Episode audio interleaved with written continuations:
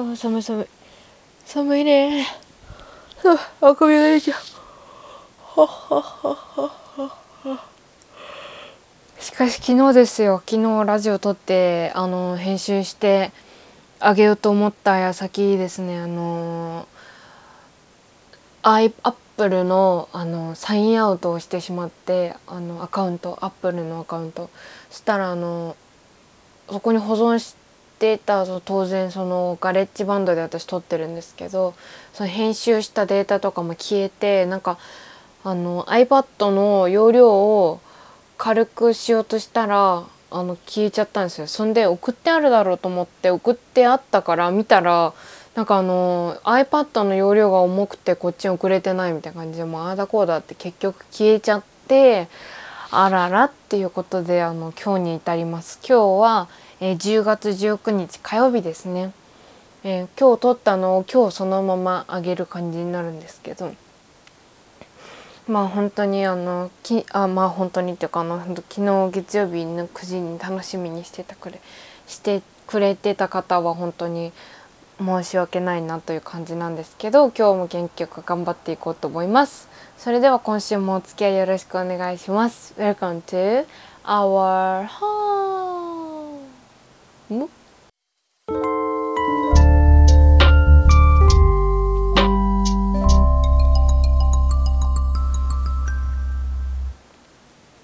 はいということで10月19日火曜日時刻は、えー、2時42分を回りましたこちら、えー、昨日お話ししたのはねそうあの土日にこの前の土日に伊豆に行ってきたんですよ。あの友達の女の子が運転してくれるっていうあのとってもあのありがたいことにあの運転してくれるっていうことだったのであのその前から伊豆に行こうっていう話はずっとしててでそのなんで伊豆に行こうとしてたかっていうと伊豆にある鳩屋っていうあのホテルがあるんだけどその鳩屋がなんかの SNS で見てあの建築物がすごい綺麗だと。あの塔から塔をつなぐ一本のこう渡り廊下があるんだけどその渡り廊下がすごく綺麗だからその昭和の建物をこう見に行きたいっていうことで泊まるのを目的に行ったんですね。それであのすごい、ま、その前にこう伊豆をいろいろ旅行しようって言って結構ノープランで行ったんですけど、ま、とりあえず海鮮丼だよね伊豆はみたいな感じ海鮮丼食べてそれであのあいにくの雨ですんごいもうとんでもない量の滝のような雨が降ってたんですよ。それで、まなんか観光案内所みたいなとこに行ってその雨でも楽しめる施設はないかどうか調べてた時にもともとあのなんかササボテンなんかみたいななんか動物園に行きたかったんだけどそこが雨だからあのあんまり楽しくないよって言われて観光所のおじさん結構スパスパしててなんかここ雨でも楽しめますかね？って言ったら「あここはね雨だと楽しくない」って言われて「あじゃあどうしたらいいんだろう」みたいな感じになった時に雨でも楽しめるスポットみたいなのが掲示板に書いてあってそこにあなんだっけバナナワニ園っていうのがあってバナナとなんか植物園とワニが、あのー、見れる園みたいなとこがあってで行ったんですけどもうすごい山の上で50分ぐらいかけて行って。それで着いたらまた雨が強くなって傘持ってなくてもうびしょびしょになりながらも「いいよいいよ」って言って行ってそれでワニ見てすごいもう自分の体よりでかいワニがもうわんさかわんさかいて結構上なんか柵の何ケースみたいな水槽になってないんだよねその丸腰のケースでもうワニが飛ぶぞと思って出てきたらもうすぐ飛んでこっち来れるくらいの感じであの結構怖かったんですけど。バナナあバナナそうでバナナ見ようと思って行こうと思ったら終わっちゃってその縁が。あのもうゴールになっちゃってそれであれもうここで終わりなのかなっていう話になってたらマップがあってそれがなんかバナナワニ園が3つ間があって3つ分かれててで私たちはまだ1つ目のところしか行けてなくて2つ目は信号を渡ったところにあってで3つ目は車で移動しなきゃいけないっていうことであらあら。でチェックインまであと1時間くらいしかなくて帰る時間考えるともう10分くらいしか見れないのね。だからちょどうしようかこれって言ってとりあえずもう一個の方行ってみたんだけどあのジュゴンがあのいてでジュゴンって結構珍しいらしくて展示されてるのがそのジュゴンはなんか人魚のモデルって言われてるあのすごいほっぺがぷっくりとして可愛い生き物なんだけどアザラシみたいな。そのジュゴンを見に行ったらあのそこに屋根がなかったんだけどあのジュゴンがちょうどおやつタイムで一番下で食べてたから全然あの側面背中しか見えなくてあそっかそっかっていう感じでもう走っても雨の中去りそれでなんか湿地の植物園みたいなところびしょびしょなりながら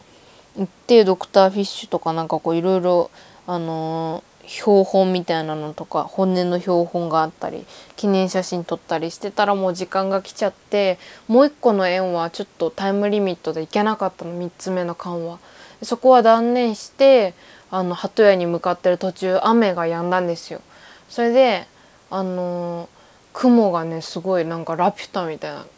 もう神殿みたいな感じになってでちょっとまた山道のところ上がっていく途中に虹が出たんですよ雨が上がってもうこれはちょっと本当に旅って感じで本当に。だ言ったら例えば新幹線だったらあのー、もう例えばだよ。たどり着けないとするじゃんなんか事故とかで。そしたらもうその場で泊まるかなんかすればいい話じゃん。でも車の旅行ってさあの私とその運転手の子しかいないわけじゃん。それでもしその高速とかさ、ま、あの間違えて事故ったりしたらさあのもうそう死じゃん。もう生か死じゃん車は。だから本当なんか旅が旅感がすごくて本当にあのドキドキしてたんですけど。思わぬその観光案内所のおじさんだったりとかそういう、えーと、虹だったりあ半円の虹だったの片っぽじゃ4分の1じゃなくてあの180度だったの虹が。だからすごいねその虹の真ん中で写真が撮れたりどんどん車が虹の麓にね向かっていくわけ。これ虹の根っこがちょっと見れるのでは？と思った虹の根っこはね進んでいくたびにね大きくなっていくいくと思いきやどんどんちっちゃくなっていって。どんどん遠くなっていってしまったんだけど何はともあれ15分くらいの間虹が見れて本当に幸せだったんだけど問題のその鳩屋に着いた時にあのもうほとんど夕方も日が沈んだくらいの時でで鳩屋って今なら伝言掲示板とかで看板ごと光ってると思うんだけど一個ずつ文字の電球が光っててえー、こう字が一文字ずつ光ってるっていう感じですっごい昭和の建物っていう感じがしてなんかねとんでもなく古いのよ。なんか私たち泊まった部屋9階だったんだけど今はあんまりないと思うんだけど真ん中がフロアがエレベーターでそのエレベーターを囲むようにあの4室四つ角に部屋があってでその外れた階段のところの前に階段と隣り合わせで2部屋部屋があるんだけどその部屋の一つだったんだけど私たちが泊まった部屋が。でその部屋に入ったらなんか洗面台の備え付けの古い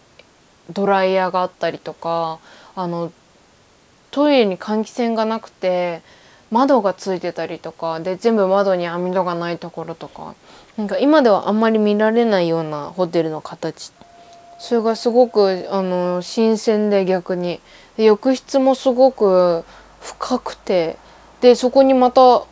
窓があってあんまり今お風呂に窓があるホテルって少ないと思うんだけどだからなんか珍しいなと思いながらそれでお風呂入りに行こうって言って行ったんだけど温泉でフロントの横にエスカレーターがあってそこを登っていくと温泉の階があるんだけどその温泉に行くまでのところにゲームセンターと宴会場がいっぱいあるんだけどその宴会場がねやっぱりこのご時世誰も入ってなくてなんかも誰も入ってない空いてるっていうよりかはもぬけの殻もぬけなんか感がすごくて。あの誰もいなくなったっていう言葉の方が合ってるくらい今にも声が聞こえてきそうなあのおじさんたちが飲んだくれて会社ごと来てなんとか会社ご一行みたいな感じで表に札が貼ってあってその奥さんとか子供とかみんなで来るような大きさのホテルだったからすごくなんか物悲しい気持ちになってこの多分作られた時代はバブルとかそれよりちょっと前とかですごい景気が良くてこれも作っちゃえあれも作っちゃえで作ったけど今それが維持するのが難しくなったみたいな感じが、まあ、誰にも言われてないんですけど勝手にちょっと想像してしまって切なくなって。卓球しに行こうと思ったらその本当は卓球の宴会場がまたあってでその卓球がメインなんじゃなくて卓球台はあくまで真ん中に置いてあるものでその真ん中を3040人くらいが座れるくらいこう椅子がダーってこう囲うように回っててでそこの端っこにカラオケが1台だけあってそのカラオケしながら卓球しながらおしゃべりしながらっていうこう施設部屋だったんだけどそこを本当は貸し切りたかったんだけどなんか卓球もカラオケも別になっちゃっててでカラオケもやってなくってあ残念だったねっていうことでこうゲームセンターに行ったんですよ。そしたらゲームもすっごい昔のゲームでもうなんか UFO キャッチャーとかも景品が1個しかないみたいなキティちゃんがなんかぬいぐるみが1個だけぶら下がってる感じでなんかすごいあのー、電気があの今のゲーセンってすごいゲームの音がさ盛んじゃんなんかキラキラしててでもその音よりもあのその電子機器のゴーみたいなグングングングンみたいな音の方が大きい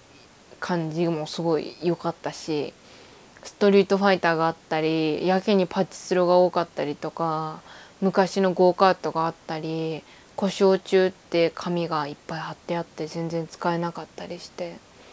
あのゲームセンターもまた面白くて私は「ストリートファイター2」あのボロ負けしたんですけど結構あの日々頑張って最近やってるスマブラの力は何も発揮されず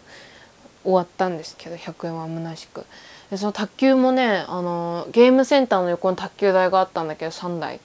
あのその卓球も使い放題で24時間空いててすごくない？卓球を24時間さ夜中に卓球した人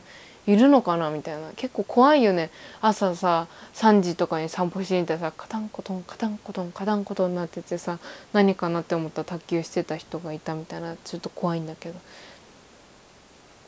卓球があったりしてそれであのー、そこをまた進んでお風呂まで進んでいくとなんとなんとあのー、あれがあったんですよ。麻雀室が。それで麻雀をあの、長い階段降りていくと麻雀室ってか書いてあってお麻雀室だと思って、まあ、当然入れなかったんですよその入りたかったんだけどね。麻雀その余興というかその宴会が一区切りついたら麻雀行ったり卓球したりカラオケしたりこうそれぞれにこう分かれていったりして家族の時間があったりとかこう飲んで潰れたお父さんを尻目に息子とお母さん同士でこうあの卓球したり温泉行ったり行くのかなとか結構いいよねお酒飲みながら麻雀したりして。麻雀の雀荘ってさ行くとあのおじいちゃんとかはさ知らないあの知らなくてもルール知らなくても教えてくれるっていうから私も行ってみたいなとか思いながら。それで、まあ、ここもやってないんだねって言いながらまた行くとラーメン屋さんがあってそこがあの9時から2時くらいまでやってるあの締めに飲みの締めに使ってくださいっていうあの専用のラーメン屋さんでなんかすごい料亭みたいな雰囲気のラーメン屋さんですごいあのいい雰囲気だったんですけど。でそこも空いてなくてああなんかもう真っ暗じゃんみたいな感じで。で結局切ない気持ちのまま卓球で汗びしょびしょになってあの行ったんですよお風呂に。でお風呂もすごい気持ちよくてでまあ次の日を迎えたんですけど次の日なんかそのそこって本当はプールもあるんだけどプールが今改装中だから新しいサンホテルっていう方のあのプールと温泉タダで使っていいですよっていう本当は3,000円くらいなんだけど使っていいですよっていうあの券をもらったもらってで行ってみたの帰りそしたらそこもすごい古くてここもなんかバブル味が感じられる場所で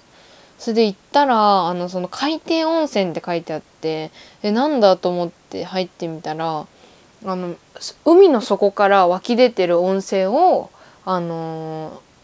温泉が楽しめるとあそりゃすごいやって思って入ってみたら温泉の中の温泉が全部水槽で壁がもうあの浴槽から天井まで全部でかい水槽だったの。それでウツボが4匹くらいいてなんかサメもいてあのアジがもう大群がいっぱい泳いでて結構本当に立派な大水槽で本当にすごい場所だったんだけどずっとね入れるくらいちょうどいい40度くらいのお湯で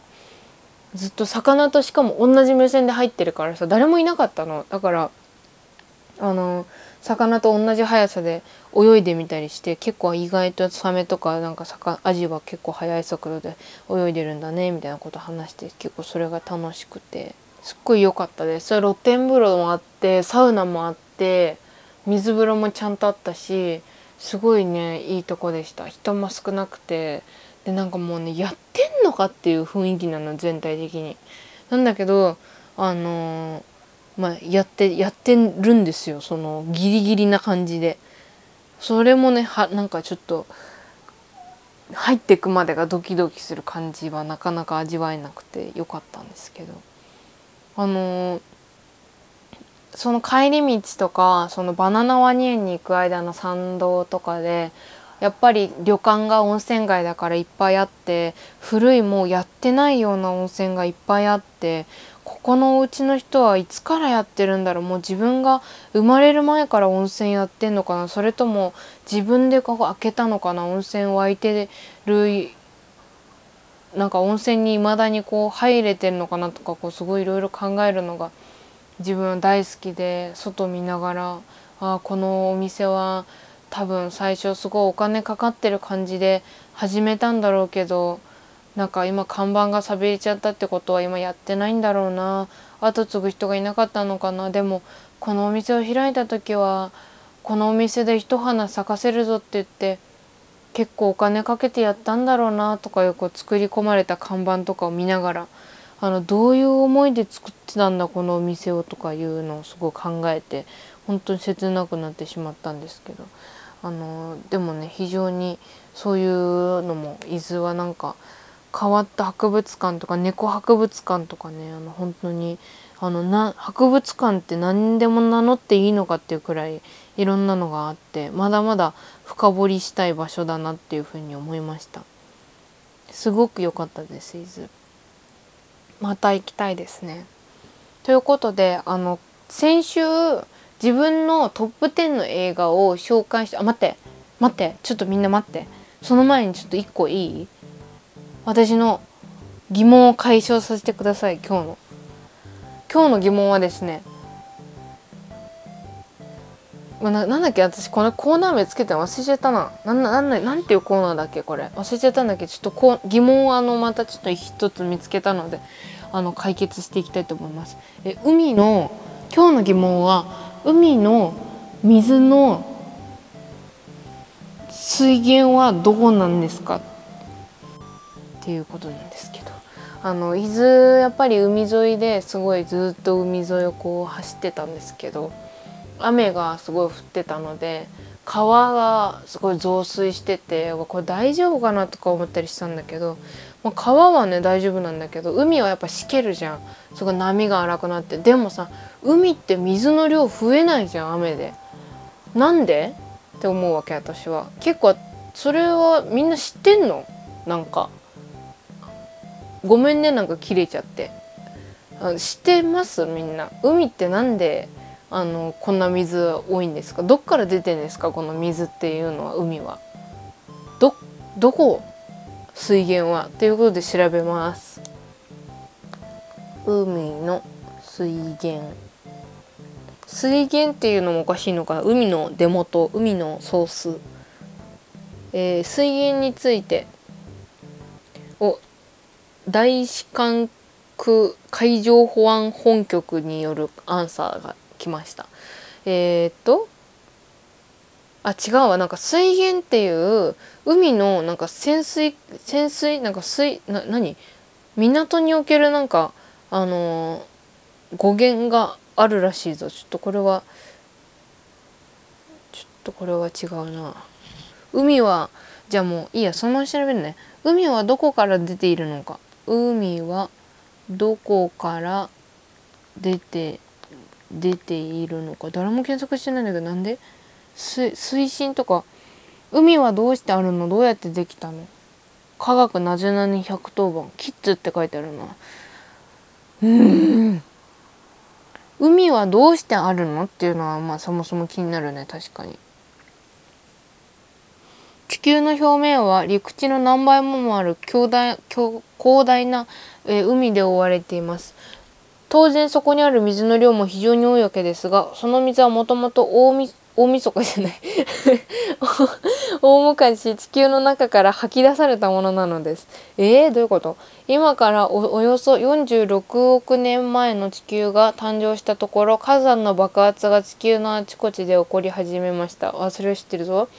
この火山の爆発によって地球の中にあった水蒸気と二酸化炭素のガスが地球の外に吐き出されたのです。そしてこのガスは地球の周りに空気を作り出しました。あこの火山の大噴火の後地球はだんだん冷えていき地球が冷えていにつれて空気中にあった水蒸気は雨とな水蒸気は雨となって地球上に降り始めたわけです。うんうんうん。土砂降りのような雨台風の時のような雨そのような大雨が長い時間地球上に降り続きました。そして地球上に海が出来上がったんです。ほらほらやっぱり雨じゃん。じゃあなんで今もさ引き続きさ雨でさ海は増えないの？というのはさておき。しかし最初の頃海の水は現在の海と同じものではありませんでした。何だと？当時の海水は人の体を溶かしてしまうような液体でした。えこの海水は少しずつ周りにあった岩や石の成分と混じり合いだんだんと現在のような海水に変わっていったのですちょっと一息で喋りすぎたのでちょっと休みますじゃああのあれなんだ。石灰水ってかさ海はなんか岩とかよくさ削るじゃん。だからその成分がさ岩が削られてるだけじゃなくて海もさ岩と混ざって変化していったんだね。だから今海あの雨の水で海水がの水位が上がったりとかっていうのはしないんだね。まあ確かにさあんな広範囲でさ雨が降ったりやんだりさしてる雨が雨で毎回増水してたらもう大変なことになるよね。まあそれで解消ということで、えこの答えは昔、えー、そもそも私の疑問に思ってた雨でなんで海の水は増えないのかっていうのはもともと昔は雨の水で増えてたんだけど今はまあいろんなことあって混ざってあの海水をが生まれたから雨の水で増えなくなったんだよっていうことらしいです。それはおもろいな。海ってやばいよね。ほんと未だにさなんか分かってることさなんか9%くらいしかないらしいじゃんなんかどっかで見た。海ってなんかそれくらいしか分かってることないらしくてさ未だに研究してる人いっぱいいるでしょ海って。やばいよね。だからどこまで深いのかとかさあの人はどこまで潜れるのかっていうのもさこう更新され続けていくわけじゃん。だからマジであのホットだね海。あのずっと注目ワードって感じ。それでは次のコーナーに行きたいと思います。マイベストムービートップ10はいこのコーナーはですねえ先週あのーマイベストムービートップ10をあの発表するというふうに言ったのであの1週ずつ1本ずつ私の人生の中であの最高な映画まあなんか結構更新されてこの前あのついこの前更新されたんですけどあのまあ、最新版ということで10位から毎週1本ずつ、えー、紹介していくというコーナーです。え、今週紹介する、え、第10位ですね。10位はミッドナインティーズです。これは割と最近紹介したような気がするんだけどサブスクはねまだ来てないんですよ。これレンタルなんですけどワウワウでも先月初めてあのー、公開されたくらい結構新しい映画。去年の9月に公開された映画で私これ劇場で見に行ったんですけどあのあこれ言った言った気がするこれ。多分身内ラジオ2回目くらいの時にあのカオルさんが来てくれてその時にあの行ったと思うんですよね。あのあ違うそれでも言ってないわ。見に行きましたか？私は行きましたよみたいな話しかしてないわ。そうこの話はなんかミッドナインティーズっていうくらいだから90年代半ばのお話なんだけど13歳の男の子スティービーっていう男の子がいるんだけどそう彼があの町のスケボーショップのなんかこうスケボーを愛する男の子たちそうストリートな男の子に憧れて自分の生活あのからどんどんこう大人びてその子たちのあの仲間に入ってまあああだこうだって話結構ストリートな話なんだけどそういう映画って本当に前のエンパイアレコードじゃないけどあのなんかもうセックスドラッグもうそのなんかで溺れてもうめちゃめちゃになっちゃいましたっていう結構話が多いんだけどこれ系って。でもなんかやっぱり A24 が制作会社に回ってるだけあってあのすごい85分ながらもめちゃめちゃ濃い物語が見れるっていうかあのー、この主演のですねサニースティスリッチっていう彼はですねあのー本当にスケボーをやってる少年でで他に出てくる子たちもみんなスケボーをやってる子たちで俳優としてずっとこうキャリアがあるっていう人はあんまり出てこないからなんか本当にドキュメンタリーを見てるような気持ちになれるところも好きであと音楽も好きだしその画質画素数がちょっと荒めなのもあのすごく90年代っぽくてすごく良くて。で今作られた90年代半ばにあの設定された映画っていうところがまだまた良くて90年代半ばに作られた90年代半ばの映画ではなくて今それっぽく作られたものっていう点においてすごくファッションとか、あのー、がよりこう今の視点で見見直せるっていうかその辺がすごく良くて。でその彼の憧れのそのグループにあのー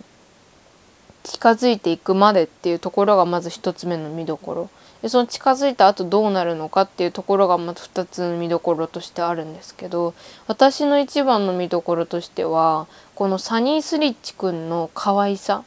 本当にこう13歳役本人は何歳なのか分かんない。結構今インスタグラム見てんだけどマジでもうでっかくなってて。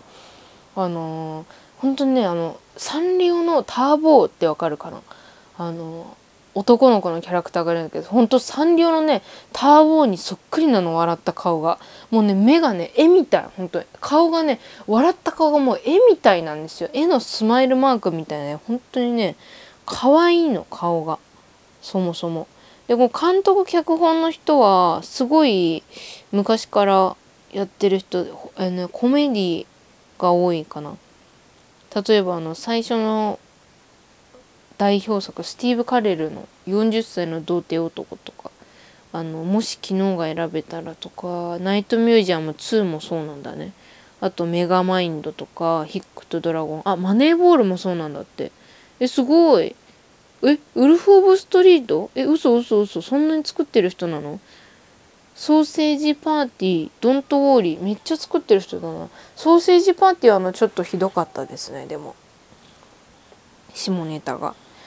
ちょっと本当に一人でしか見れないという感じ。本当にミッドナインティーズはあの私 DVD にあの焼いてあのワウワウで放送されて録画したやつをダビングしてあの保管して何回も見てるんですけど本当にその音楽もいいしあのやっぱり私は音楽を優先して見るのが好きなので音楽の歌詞と物語がこうあってその音楽の曲の歌詞が文字に起こされて和訳されたのがちゃんとこう出てきてシーンとマッチするっていうところがもうあるともう一発でやられるんですけどそれがもうジャストミーとしてあったのでまず好きな映画っていうところなんですけど、まあ、これは10位なんですよね。そうなんで10位まあ10位なんだよね他のラインナップを見ると。っていうところなんですよ。なのでこのミッドナインティーズ今えー、っとアマプラアマプラ UNEXT でレンタルできる TSUTAYA でもレンタルできるね。いろいろレンタルできるので、えー、今すぐ見たいという方は是非、えー、レンタルしてみてください。私の予想だとサブスクはまだ来ないと思う。この時点で来ないんだったらまだ来ないと思うんだよね。ネットフリックスで見れるのはもうちょっと先になりそう。ユーネクストはワンチャンあるかもしんないね。でもまだ A24 作品ってなかなかサブスクがすぐ来なくてミッドナインティーズじゃなくてあのミッドサマーとかも結構2年とか経ってやっとサブスク来たって感じなので多分まだウェイブスとかも来てないのでミッドナインティーズはもう少し先になるかなと思うのでえぜひレンタルして見てもらいたいなと思います。ということでそろそろ30分を回りお時間になったんですがねちょっと駆け抜けてもう一回ね喋り直したらなんかうまく喋れるかなとか思ったんだけど意外とそんなことないね。ちょっと結構駆け抜けて喋っても相変わらず「あの」とか「その」とか多いし今週どうだったでしょうか？来週9位の発表をぜひお楽しみにしてくれたら嬉しいです。それでは、えー、今週紹介した映画はミッドナインティーズ。紹介した場所は伊豆の鳩屋三鳩屋。2つともとってもいいかったので、えー、ぜひ行ってみてください。それではまた来週月曜日の9時にお会いしましょう。何もなければ月曜日の9時にお会いできると思います。それではまた来週もお付き合いください。お相手は工藤あこでした。バイバーイ。